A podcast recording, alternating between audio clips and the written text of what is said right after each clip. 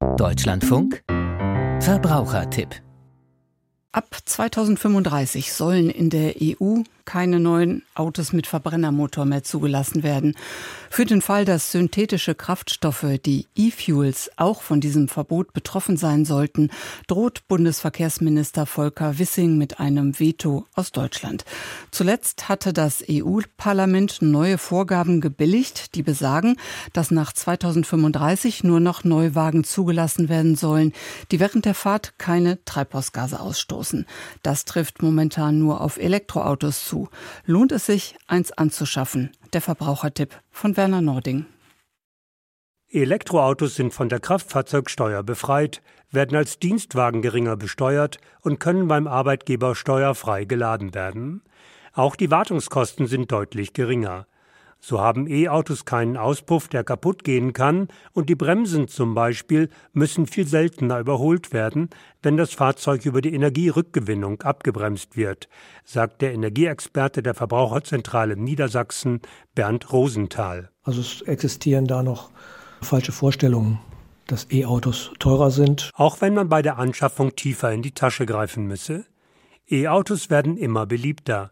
Die 2-Millionen-Marke wird 2023 voraussichtlich überschritten.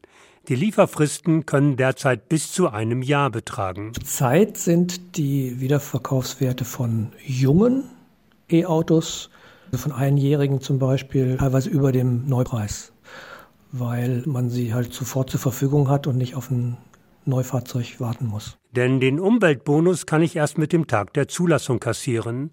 Die Zuschüsse müssen nicht zurückgezahlt werden, auch wenn sie mit Jahresbeginn gesenkt wurden. Wer jetzt ein elektrisch betriebenes Auto mit einem Nettolistenpreis bis zu 40.000 Euro kauft oder liest, bekommt vom Staat und vom Hersteller insgesamt einen Zuschuss von 6.750 Euro.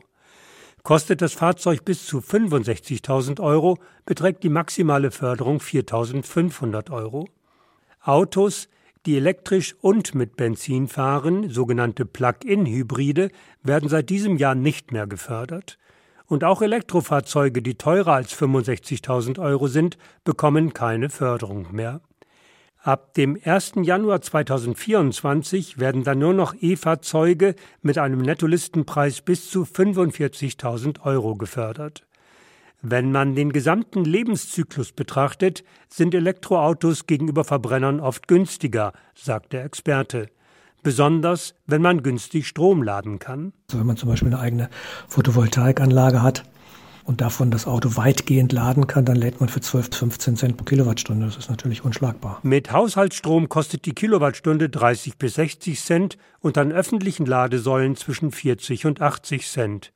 Und, was viele nicht wissen, Dank der sogenannten Treibhausgasminderungsquote gibt es noch die Treibhausgasprämie aus dem Emissionszertifikatehandel. Diese CO2-Zertifikate, die da gehandelt werden, die kann man als Privatmensch in der Regel über Anbieter verkaufen, die einem dann dafür jährlich irgendwas zwischen 200 und 400 Euro aktuell zahlen. Sodass diese Prämie zu dem Umweltbonus noch hinzukommt.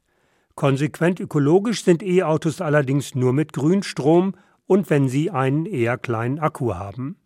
Denn bei der Batterieproduktion entstehen pro Kilowattstunde Kapazität rund 100 Kilogramm CO2. Dieser Nachteil werde aber in der Gesamtbilanz ab Fahrleistungen von 50.000 bis 100.000 Kilometern ausgeglichen, sagt der Verbraucherschützer.